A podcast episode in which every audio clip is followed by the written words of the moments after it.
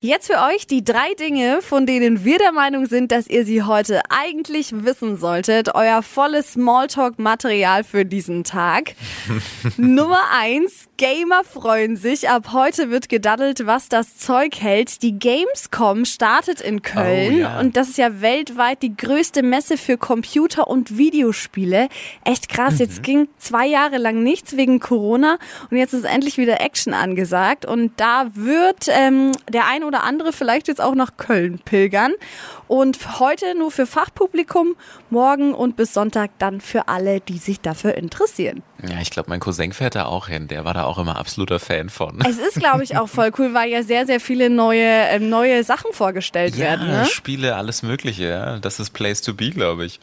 Dann äh, zweitens, viele Autofahrer schauen äh, gerade neidisch nach Frankreich rüber. Das Land erhöht nämlich ab September den Tankrabatt von 18 auf 30 Cent pro Oh. Liter. Ja, und bei uns in Deutschland läuft der Rabatt ja zum Ende des Monats aus. Also im Grenzgebiet geht man jetzt schon davon aus, dass einige rüberfahren werden Mhm, ja, ja. und sich den günstigeren Sprit holen. Also Tankstellen, Sightseeing quasi. Ja, lohnt sich dann auch schon fast, ne? Drittens, bald heißt es wieder, ich bin ein Star, holte mich hier raus. Ähm, die ersten Kandidaten stehen fest für die neue Staffel vom Dschungelcamp. Lukas Cordalis wird dabei sein, also das ist der Mann von Daniela Katzenberger.